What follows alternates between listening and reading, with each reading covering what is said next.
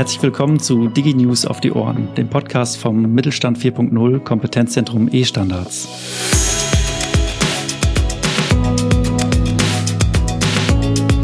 Mein Name ist Marius Mertens und ich setze mich im Kompetenzzentrum E-Standards mit der nachhaltigen Digitalisierung auseinander. Ich freue mich heute, Ihnen Kitec vorzustellen. Kitec, geschrieben Q-I-T-E-C-H, ist ein junges, sehr spannendes Startup aus Oppenheim, das nachhaltig handelt, weil Kitec verstanden hat, Kunststoffabfälle als Rohstoff einzusetzen. Zum Beispiel setzt Kitec Flaschendeckel von Mehrweg-Getränkeflaschen ein, um daraus 3D-Druckfilamente herzustellen. Äh, diese 3D-Druckfilamente, für diejenigen von Ihnen, die nicht wissen, was das ist, das ist quasi der Rohstoff, der verarbeitet wird beim 3D-Druck. Das ist quasi die Druckertinte des 3D-Druckers. Gesellschaftliches Engagement hat HITEC bewiesen zu Beginn der Covid-19-Pandemie im Frühjahr 2020, als das Unternehmen die Produktion umgestellt hat auf Face Shields und bis zu 300 Face Shields täglich hergestellt hat. Ich möchte mehr erfahren über Kitec und spreche heute mit dem Gründer von Kitec, mit Milan von dem Busche und bin per Video mit ihm verbunden. In Vorbereitung auf dieses Interview habe ich mich gefragt, ob ich Milan duzen oder siezen soll, weil Milan noch Schüler ist und er ist erst 17 Jahre alt. Und ich habe mich für das Duzen entschieden. Herzlich willkommen, Milan. Schön, dass du da bist. Hi.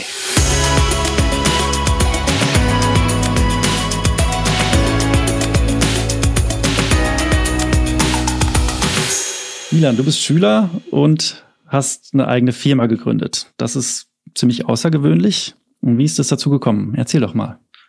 Also es hat vor etwa zwei Jahren angefangen. Da war ich mit einem Kumpel auf einem Amerika-Austausch und da hatten wir die Idee, so mit einem 3D-Drucker Handyhüllen herzustellen für unsere Handys, die man dann so cool personalisieren kann, weil mit einem 3D-Drucker kann man halt ganz individuelle Sachen drucken.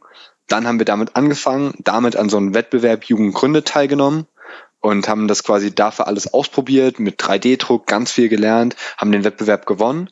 Und nach dem Wettbewerb habe ich halt gesagt, hey, ich will das Ganze jetzt nicht nur für den Wettbewerb gemacht haben und sein lassen, sondern lass mal probieren, das in echt umzusetzen und habe dann die Firma auch richtig gegründet, Keytech, arbeite seitdem daran, nachhaltiges 3D-Drucken zu ermöglichen.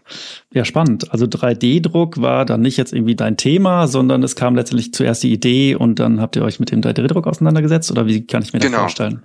Alles fing halt damit an, dass wir so eine Handyhülle machen wollten. Dafür braucht man einen 3D-Drucker. Ähm, also haben wir einen 3D-Drucker gebaut. Und dann braucht man für den 3D-Drucker eben 3D-Druckfilament. Das ist so eine lange Schnur, ein Kunststoffdraht, der ist auf Spulen aufgewickelt und den füllt man dann in den 3D-Drucker ein, quasi wie die Tinte von dem 3D-Drucker. Und für die ganzen Handyhüllen-Prototypen haben wir halt immer mehr von diesem Draht gebraucht, von den Filament. Und dann haben wir gesagt, okay, hey, wir produzieren gerade hier so viele Prototypen und das ist im Endeffekt alles Plastikmüll, was wir hier produzieren und wir müssen die ganze Zeit neues Filament kaufen.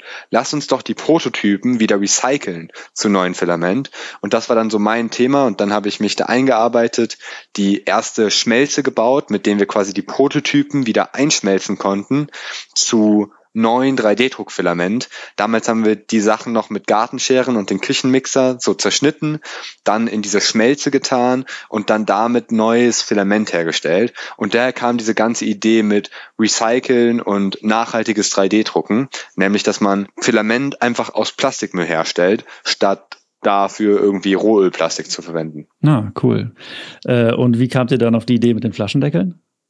Wir hatten halt immer diese Handyhüllen-Prototypen recycelt und äh, daraus neues Filament gemacht.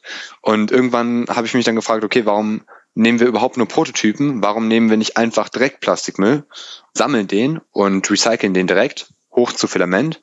Und dann haben wir angefangen mit Shampoo-Flaschen und äh, verschiedene Sachen haben wir dann ausprobiert, Joghurtbecher, was da so gut funktioniert und sind so alle Materialien durchgegangen. Und da kam eben die Idee, hey, Flaschendecke könnten ja auch gut funktionieren. Und wo kommen die jetzt her? Also ihr sammelt doch jetzt nicht die Flaschendeckel aus, aus dem Müll raus.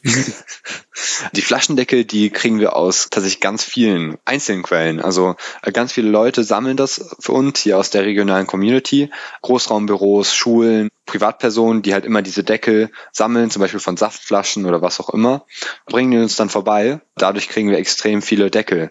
Also es gibt auch so Sammelgruppen, wo die das dann halt in so einem Kindergarten zusammentun, da bringen dann alle ihre Deckel hin und die schicken das dann einmal im Monat zu unserer Garage und dann können wir das verwerten während der Visierproduktion, als da in der Corona-Pandemie wir auf eine Visierproduktion aufgebaut haben, da mussten wir dann auf einmal im Dreischichtbetrieb hatten wir so viel Deckelbedarf, dass wir das gar nicht mehr irgendwie hinkriegen konnten und wir gar nicht mehr genug sammeln konnten. Und dann hatten wir Glück, denn wir hatten ans Rote Kreuz gespendet und deren Zentrale ist genau gegenüber von der Coca-Cola-Zentrale. Und dann hat der Rote Kreuz-Chef den Coca-Cola-Chef angerufen und gesagt, hey, die brauchen irgendwie Deckel, damit die Produktion da weitergehen kann. Da hatten die dann ein großes Deckellager von diesen Mehrwegflaschen. Und das haben die uns dann alles gegeben und damit hatten wir dann wieder kurzfristig ausreichend Deckel. Auch immer eine große Herausforderung, genug von den richtigen Plastiksorten zu haben. Ja, ähm, das klingt ja so, als hättet ihr euch da ein riesen Netzwerk aufgebaut. Was ist da so der Schlüssel? Wie kam das dazu? Das, das stelle ich mir vor, als wäre das schon irgendwie ein Job, da irgendwie die ganzen Quellen anzuzapfen und einzusammeln. Ich denke, der Schlüssel ist einfach komplette Transparenz. Wir setzen sehr viel Wert darauf. Ich setze vor allen Dingen sehr viel Wert darauf, dass alles, was Keytech macht, irgendwie auf Instagram unsere Follower nachvollziehen können. Also auf den sozialen Medien, Instagram, Facebook, unsere Kanäle, YouTube etc ähm, posten wir halt immer wieder was, wo wir quasi einfach über den aktuellen Fortschritt berichten. Das sind nicht immer super ausgereifte Videos, sondern einfach nur so, hey, gerade machen wir das, so sieht gerade die Produktion aus, an die haben wir heute gespendet, das ist heute schiefgegangen, die Maschine ist mal wieder explodiert, daran müssen wir gerade reparieren. Einfach den gesamten Herstellungsprozess komplett transparent machen, dass die Leute wirklich sehen, aus welchen Flaschendeckel ihre Visiere hergestellt wurden zum Beispiel.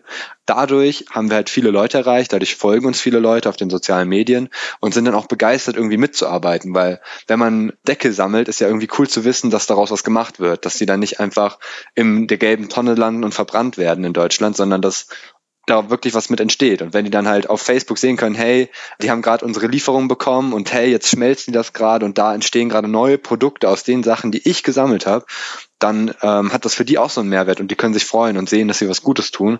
Und ich denke, dadurch konnten wir so viele Menschen erreichen und äh, so viele Menschen sind dadurch motiviert, äh, mitzuhelfen bei diesem Projekt. Ja, das kann ich mir gut vorstellen. Also da lebt jeder so richtig mit.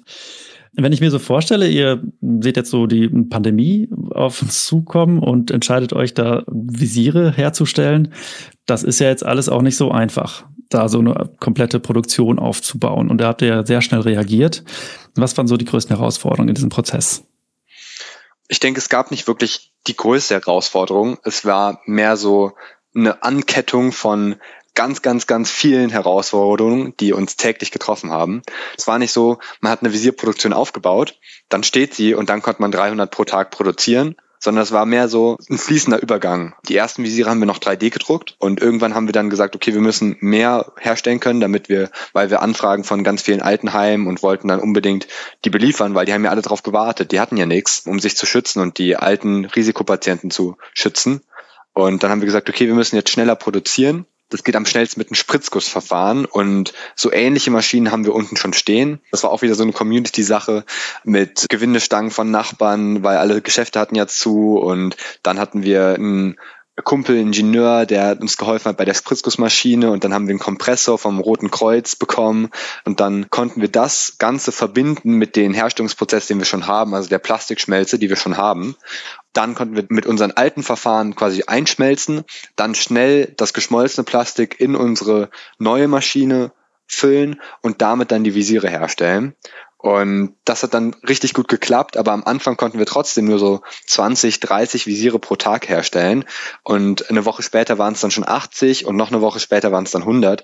Die größte Herausforderung war, das Ganze halt zu skalieren und ähm, es ist so viel schief gelaufen, ähm, auch so ein Team zu leiten. Ich meine, wir haben dann im Dreischichtbetrieb gearbeitet mit elf Jungs, waren wir da, haben dann immer wieder in abwechselnden Schichten da gemacht, müssen das irgendwie immer organisieren, dass jemand da ist und dass ununterbrochen die Maschinen laufen, weil sonst kühlen die ab und der ganze Prozess bleibt stehen. Das ist wie so ein Fließband beim Autowerk, das nie stehen bleiben darf. Und dann kamen auch dann durch ganze Zeit Leute, die hier eingefahren sind, um Visiere abzuholen. Da musste ja irgendjemand auch sich darum kümmern, das abzuwickeln und denen die Sachen auszuhändigen und irgendjemand musste auf die tausend E-Mails antworten von irgendwelchen Leuten, die Visiere haben wollen. das kann man gar nicht theoretisch lernen, sondern das kann man nur in der Praxis durchleben. Und das war so eine Ankettung von Herausforderungen. Ich denke, ich habe in diesen zwei Monaten keine Nacht mehr als vier Stunden geschlafen, aber es war eine absolut coole Zeit, weil wir so viel gemacht haben und so viel gelernt haben und alles so schnell sich verändert hat. Wir hatten dann nach und nach, haben wir uns auch immer ausgebreitet, also ähm, nicht mehr nur die Garage besetzt, sondern davor so Klapptische aufgebaut. Und da war dann quasi die Visierfertigungsstraße, wo wir dann zwei Leute hatten, die dann noch nachgeschnitten haben und Gummibänder drum gemacht haben und die Folien vorne auf das Visier drauf. Und dann hatten wir irgendwann auch Bestellungen, die von weiter weg waren, die es nicht abholen konnten. Dann haben wir so ein Versandsystem aufgebaut, wo wir dann, einer hatte so einen Fahrradanhänger, so einen Bollerwagen, da haben wir dann alle Pakete mal draufgeladen, sind dann quer durch Oppenheim gefahren und haben das dann in die Packstation gesteckt und das Problem war dann, wir hatten nicht genug Kartons, um die ganzen Visiere zu verschicken. Das heißt, äh, wir sind dann zu Deichmann und den ganzen anderen Geschäften da gefahren und haben dann gebettelt, ob die uns nicht ihre leeren alten Kartons geben können. Und dann haben wir, sind wir da aus diesen Geschäften mit so 100.000 Kartons rausgelaufen und die ganze Einkaufsstraße schaut uns an, was die Jungs denn da mit diesen ganzen Kartons machen wollen, tragen dann alle zur Garage und haben damit dann unser Versandsystem aufgebaut. Und auch das war so extrem schwierig, weil man ja erstmal irgendwie sich bei DHL registrieren muss und dann diese Versandmarken verstehen und da ein Profil erstellen und ähm, jede Sendung nachverfolgen und die Kunden fragen dann, wo, wo ist meine Bestellung und warum ist sie noch nicht da? Sie sollte doch heute ankommen. Eigentlich war es überhaupt nicht möglich, aber irgendwie haben wir es in diesen zwei Monaten geschafft, uns da durchzuhängen. Ja, Wahnsinn. Und nebenbei musstest du noch zur Schule gehen das war halt das, was das überhaupt ermöglicht hat, weil die Schule nicht da war. Im ersten Lockdown hatten wir zumindest die ersten paar Wochen nicht wirklich Unterricht. Dann hatten wir irgendwann Unterricht. Aufgaben haben wir dann halt gestellt bekommen in den Chats. Aber das kann man natürlich auch um ein Uhr nachts machen oder so. Und dadurch könnten wir halt den ganzen Tag über produzieren und haben Hausaufgaben dann halt irgendwann nachts gemacht. Und dann hatten wir halt irgendwann gesagt, okay, das können wir nicht langfristig so halten, weil langfristig vier Stunden schlafen klappt nicht ganz. Deshalb haben wir dann so Schichtbetrieb eingeführt, dass man halt immer ein paar Leute Schule machen konnten und die anderen die Produktion weitergemacht haben. Und äh, so uns da irgendwie durchgehangen. Ja, klingt echt nach einem tollen Projekt. Was mich hier einfach noch interessiert ist, ihr seid alle Schüler ja. und habt jetzt irgendwie keine berufliche Ausbildung oder so absolviert, sondern ihr macht das einfach. Woher kommt euer Know-how? Wer hilft euch da oder macht ihr das einfach Learning by Doing? Das letzte auf jeden Fall, Learning by Doing. Also ich habe ja dann nach den Handyhüllen, als wir auf diese Idee kamen, hey, lass uns recyceltes 3D-Druckfilament benutzen, habe ich dann angefangen, okay, wie macht man das? Und äh, wie gesagt, von Küchenmixer und Gartenscheren ist es ausgegangen. Meine erste Plastikschmelze bestand aus einem Wasserrohr und so ein Holzbohrer und ein Motor, den ich aus den höhenverstellbaren Bett meiner Mutter ausgebaut hatte. Das war dann zusammengefügt die erste Schmelze, die quasi mit diesem Bohrer und dem Motor das heiße Plastik nach vorne gedrückt hat. Das Ganze war in so einem Wasserrohr und der Hausmeister hat mir dann Schweißen beigebracht von der Schule und ähm, ich meine, das ist ja auch schon, ähm, läuft ja schon eine ganze Weile, über ein Jahr habe ich dann immer mehr gelernt. Ich denke, fünf Generationen von diesen Schmelzen gebaut. Ich meine, es sind so viel Elektronikschaltung von mir durchgebrannt, die Sicherung ist rausgeflogen von der Garage, vom Haus, von meinen Zimmern, also da ist so viel fehlgeschlagen, dass man dadurch dann gelernt hat und wenn man jetzt halt draufschaut auf das Projekt oder auf diese Schmelzen und die Maschinen, denkt man sich, das ist so kompliziert, wie kann man da nur draufkommen? Aber man muss quasi auf den ersten Prototyp schauen, den sich jeder hätte denken können, ähm, und dann halt sehen, wie sich das von da aus so immer weiter gewachsen ist. Ah, okay. Ich habe ja irgendwie vermutet, dass ihr irgendwie so Open Source Anleitungen aus dem Internet oder irgendwie 3D-Drucker, Bauanleitungen baut. Auch, ja. Welche Rolle spielt das für euch, so Open Source? Eine große Rolle. Also insgesamt finde ich diese Idee von Open Source extrem gut.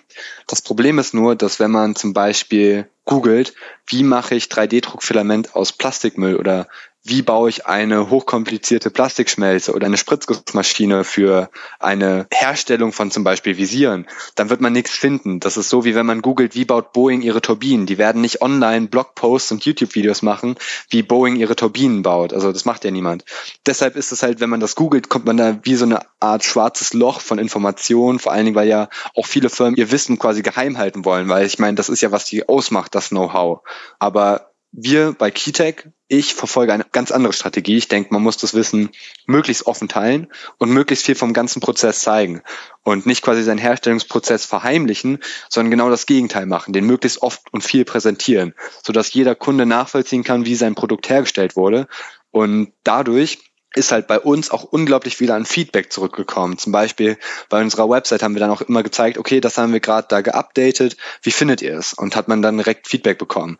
Oder als wie ich ein Video gepostet habe, wie ich jetzt eine neue Wasserkühlung gemacht habe, hat mich dann so ein Ingenieur geschrieben, der hier in der Region bei einem großen Unternehmen arbeitet und hat mir dann erklärt, wie ich die Elektronikschaltung davon besser machen kann und wie ich die schützen kann und sowas. Und dadurch, dass man einfach mehr davon erzählt, kommt man mehr in Austausch mit ganz vielen Leuten, die mehr wissen als man selbst und einen dann irgendwie beratschlagen können und das auch gerne tun, weil sie wollen einen dann ja auch helfen und das irgendwie voranbringen und freuen sich, wenn sie ihr Wissen irgendwie nützlich machen können.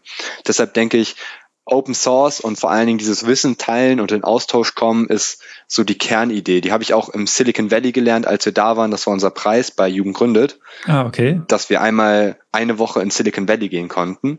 Und da war es eben auch so, dass die manchmal sogar in der gleichen Industrie gearbeitet haben, zwei Unternehmen im gleichen Haus waren und ständig miteinander geredet haben, einfach nur, weil es für die beide profitabel war, weil die durch den Austausch so viel gelernt haben, obwohl sie eigentlich Konkurrenten waren.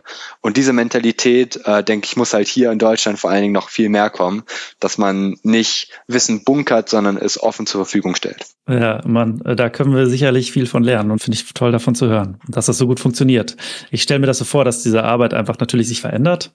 Es weiß halt nicht mehr einer irgendwie alles und muss irgendwie sein Wissen behüten, sondern das Wissen fließt zu dir jetzt in eurem Fall. Es ist ja so gelaufen, ne? Genau. Welche Rolle spielen denn Standards für euch? Was meinst du mit Standards? Ja, gute Standards gibt's letztendlich überall. Am Computer, wenn ich einen Bildschirm an den Computer anschließe, gibt's eine Schnittstelle, die es irgendwie über einen Standard definiert, damit der Computer und der Bildschirm sich verstehen. USB zum Beispiel wäre ein Standard oder Office hat auch einen Standard, damit verschiedene Programme Dateien verarbeiten können. Letztendlich Standards brauchen wir, um Dinge ja, effizient zu nutzen. Ohne Standards empfindet jeder das Rad wieder neu. Verstehe. Spielen Standards für dich eine Rolle? Hm, es gibt so einen, einen Aspekt, wo das eine riesige Rolle spielt bei Keytech. Es geht darum, wenn man Plastik recyceln will, das hört sich jetzt sehr simpel an, wenn man einfach sagt, wir recyceln Plastik. Die Wahrheit ist aber, unter Plastik, Kunststoffen, es gibt so viele verschiedene Arten. Der Joghurtbecher von der einen Marke besteht aus einem anderen Kunststoff, wie der Joghurtbecher von der anderen Marke. Das sind beides ganz andere Kunststoffe als der Kunststoff von der Shampooflasche, die man heute Morgen benutzt hat. So, und jetzt gibt's halt die Regel in Deutschland, dass Produkte gekennzeichnet werden sollen.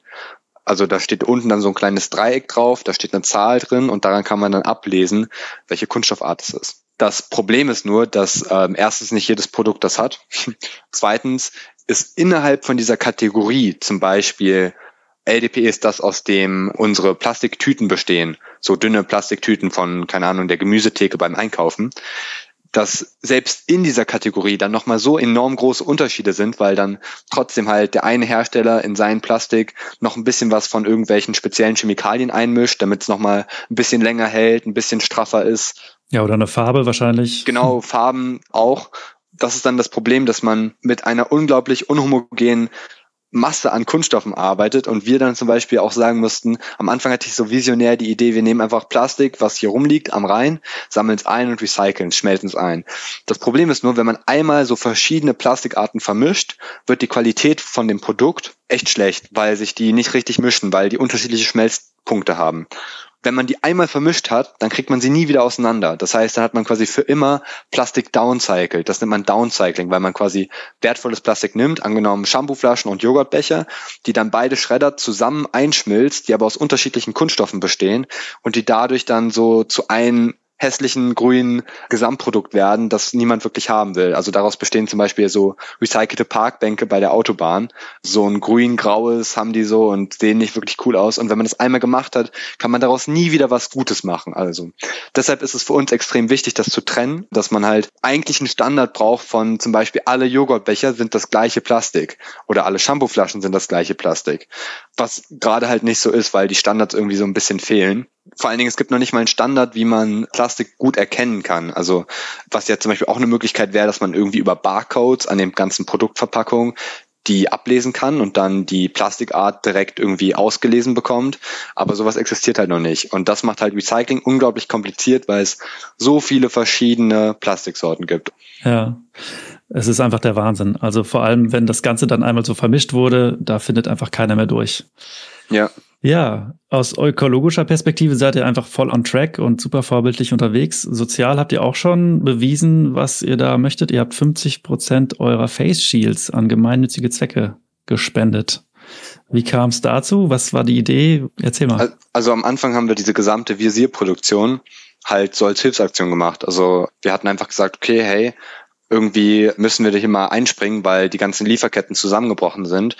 Und ich meine, wir sind ein Plastik-Recycling-Unternehmen. Wir können jetzt mal irgendwie versuchen, da was zu schaffen als Maker. Und dann hatten wir halt gedacht, okay, wir machen da ein bisschen was mit einem 3D-Drucker und haben dann ein Video davon on online gestellt, wie wir halt mit einem 3D-Drucker so Face Shields machen können. Und das hat dann auf einmal richtig viele Klicks bekommen und ganz viele Leute haben uns angeschrieben, so hey, wir brauchen welche, ich habe hier eine Arztpraxis und hey, wir sind ein Altenheim und wir haben ganz viele Risikopatienten und hier ist schon der erste Corona-Fall, wir brauchen unbedingt richtige Schutzkleidung und das Land liefert nicht. Und dann hatten wir auf einmal ganz viele Anfragen für diese Face Shields und dann dachten wir, okay, wir wollen diesen Leuten helfen und wir haben gerade eh Zeit, weil die Schule ja ausfällt. Das heißt, lass uns das machen, lass uns das aufziehen und den Menschen helfen und diesen Corona-Helden irgendwie ihre Arbeit ermöglichen. Und haben das dann das Gesamte so als Hilfsaktion aufgezogen, haben dann die ersten 1500 Visiere haben wir komplett gespendet. Dann ist mir irgendwann das Geld ausgegangen, weil halt auch äh, die Stromrechnung ankam und sowas. Oh und ähm, ich denke, wir haben mehrere Kilometer an Knopflochgummiband im Monat verbraucht. Also das ist das Gummiband, das hinten die Visiere quasi an Kopf befestigt. Und wir hatten für die Folien haben wir auch unfassbar viel verbraucht und die ganzen Maschinenkosten. Deshalb haben wir so gesagt, okay, wir spenden ab jetzt die Hälfte und die andere Hälfte verkaufen wir, um die gespendete Hälfte halt zu finanzieren.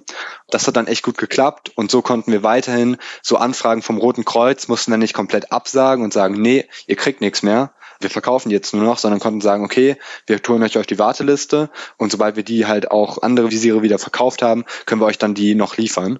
Und dadurch hatten wir eine gute Balance gefunden und das hat echt gut funktioniert.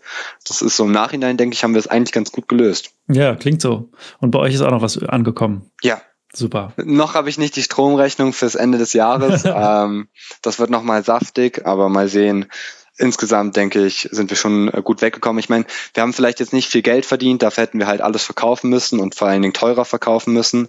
Aber dafür haben wir was Gutes getan. Und wir haben außerdem auch, ich meine, das ist ja auch gut fürs Firmenimage. Also wir konnten Menschen helfen, wir konnten beweisen, dass wir es drauf haben, so eine Produktion aufzuziehen. Das heißt, auch wenn wir jetzt nicht wirklich Geld damit verdient haben, konnten wir immerhin zeigen, hey, wir haben was drauf. Man kann als Schüler so eine Produktion aufziehen. Wir sind ernst zu nehmen. Man kann Plastik zu Produkten recyceln. Lokales Recycling ist sinnvoll. Und all diese Punkte konnten wir durch die Aktion beweisen. Und deshalb denke ich, war das echt sinnvoll. Wahnsinn, echt cool. Wo siehst du denn noch irgendwie Unterstützungsbedarf? Das wirkt so, als würdet ihr alles irgendwie hinkriegen. Oh, bei der Buchhaltung, ganz schlimm. ich bin absolut schlecht in Buchhaltung und Finanzen und BWL. Deshalb ist mir das mit dem Visieren und den Kosten zum Beispiel auch sehr spät aufgefallen. Was natürlich nicht so gut ist, so wenn man eine Firma hat. Und mittlerweile, also ich habe schon so viele Mahnungen vom Finanzamt bekommen, was ich alles falsch mache und was ich alles zu spät abgegeben habe. Es ist auch wieder so ein bisschen Learning by Doing, nur dass da halt immer, wenn man zu oft Fehler macht, halt dicke Mahnungen kommen vom Finanzamt. Und dieses ganze Steuerrecht, das ist so unfassbar kompliziert, eine Firma zu gründen und zu führen. Ich habe ja keinen Buchhaltungskurs gemacht und ich habe auch keinen BWL studiert. Und ich habe echt wenig Wissen gehabt und vor allen Dingen irgendwann im Nachgang ist mir erst aufgefallen, hey, ich hätte vielleicht so Kassenzettel aufbewahren sollen oder hey, die hätte ich so buchen sollen und was alles schiefgegangen ist, ist unfassbar weil man einfach kein Wissen darüber hat. In der Schule kriegt man ja darüber erst recht nichts vermittelt. Da analysieren wir lieber Gedichte. Deshalb war das echt schwierig. Und Buchhaltung und Finanzen, das ist echt ein schwieriges Thema. Und da bin ich auch absolut schlecht drin. Kitek ist da nicht so gut aufgestellt. Aber sag ich mal, es geht ja zumindest noch geht es mehr um die Vision und das Machen. Und weil diese Maßstäbe nicht so riesig sind, kann man das noch alles überall blicken. Und das Finanzamt ist jetzt ja nicht so, als wenn wir Millionen Profite machen und das Finanzamt auf seine Steuern wartet, weil es sich alles halt noch in so kleinen Rahmen bewegt, ist das noch okay, aber da muss auf jeden Fall noch was gemacht werden, dass unsere Buchhaltung passt und digital und besser wird. Ja, vielleicht findet sich da ja noch jemand, der da äh, unterstützen möchte. Ja, hoffe ich mal. Irgendwann. Ja, so ich meine, wo lernt man, wie mache ich als Firma, als Unternehmer eine Buchhaltung? Was muss ich alles dran denken? Also an welche, welche Bilanzen muss ich schicken? Welche Vor Umsatzsteuervoranmeldungen? Wann muss ich die abschicken? Und wie schicke ich die ab? Und wie stelle ich mir mein Online-Steuerportal ein? Das erklärt einen ja niemand. Also ja Und das macht ja auch nicht jeder. Ich meine, nicht jeder gründet so ein Unternehmen und muss da durch. Und da, da fehlt irgendwie ein bisschen die, die Informationen. Das ist schwierig, das alles zu lernen und zu überblicken. Ich will mich eigentlich auf meine Maschinen konzentrieren und in meiner Garage vor mich hin basteln. Das ist irgendwie echt schwierig. Man muss halt irgendwie alles können. Ja, klar. Ja, ja. Ich habe auch gesehen, dass ihr mittlerweile 3D-Druckmaschinen selber entwickelt oder habt ihr ja schon vorher, aber auch nicht nur noch selbst nutzt, sondern auch anfangt, die zu verkaufen. Außerdem macht ihr auch noch eine App. Ja, für unsere Maschinen. Total cool. Was sind so deine Zukunftsvorstellungen? Was sind deine Hoffnungen? Wie geht's weiter?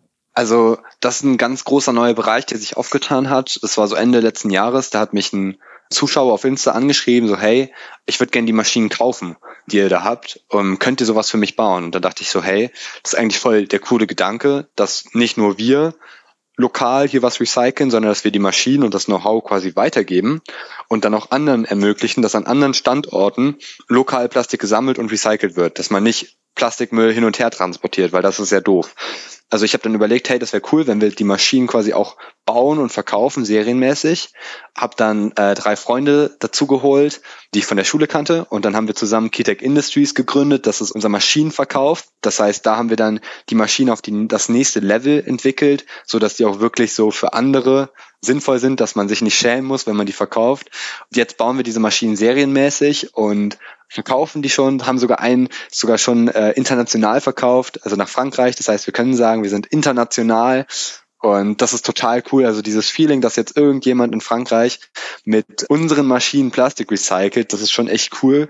Ich denke, da ist noch großes Potenzial drin, dass man dieses lokale Recycling auch an anderen Standorten ermöglicht. Und mit der Idee haben wir jetzt bei Startup Teens auch teilgenommen, so ein Wettbewerb für Schüler und sind da jetzt im Finale und das ist jetzt diesen Sommer und das wird auch sehr spannend. Ich hoffe sehr, dass wir uns da durchsetzen können.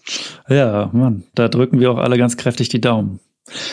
Ähm, ich habe auch gesehen, ihr nennt eure Maschinen äh, Jarvis. äh, das kommt von den Marvel Comics, beziehungsweise von Iron Man, habe ich ja. gesehen. Also es, äh, Jarvis steht für Just a Rather Very Intelligent System. Ja. Äh, und das ist quasi dieser, dieser Hausbutler von Iron Man, richtig? Ja, genau, das ist dieses schlaue Computersystem, das alles bei Iron Man steuert. Ja. Ich habe eure Maschinen gesehen, die sehen auch schon ziemlich komplex und schlau aus, so was ihr da im, auf eurer Webseite da präsentiert.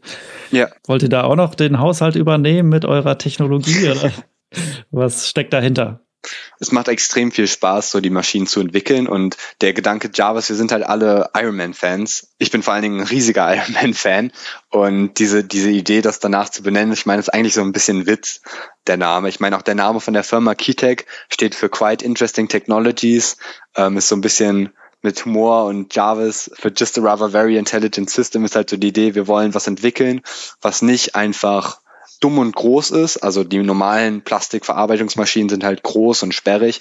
Und was wir entwickeln, ist klein und intelligent und kann quasi die mangelnde Größe durch Intelligenz ausgleichen. Und dadurch, das ist halt unser, unser Ding. Wir entwickeln die Maschine so, dass sie auf den Tisch passt, neben 3D-Drucker und für den 3D-Drucker das Filament herstellt. Dass sie nicht so riesig wird. Das ist so das Ding. Und deshalb haben wir es Javas genannt, weil es klein und intelligent sein soll. Ah, cool. Ja, schön. Lieber Milan, vielen Dank fürs Gespräch. Es hat mir sehr viel Spaß gemacht, mit dir, mich mit dir zu unterhalten. Du hast tolle Einblicke gegeben und ich hoffe, dass viele von dir lernen. Ich finde, das äh, sind ganz tolle Ansätze, die ihr da fahrt, auch dieses, dieses offene und äh, es wirkt sehr erfolgreich, was ihr da macht und ja. Ja, finanziell noch nicht ganz, aber das, das wird bestimmt noch. Ich glaube noch dran. Ich glaube auch noch dran. ich drücke die Daumen. Ja, vielen Dank dir, Bilan und bis dann. Ciao. Ciao.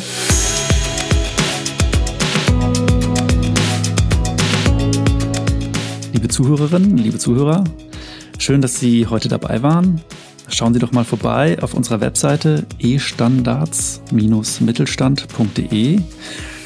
Denn neben unserem Podcast bieten wir ein vielseitiges Schulungs- und Veranstaltungsangebot sowie Infos zu unseren spannenden Best Practices und Praxisprojekten zum Thema E-Standards und nachhaltigen Digitalisierung. Vielen Dank fürs Zuhören. Ich wünsche Ihnen alles Gute. Tschüss.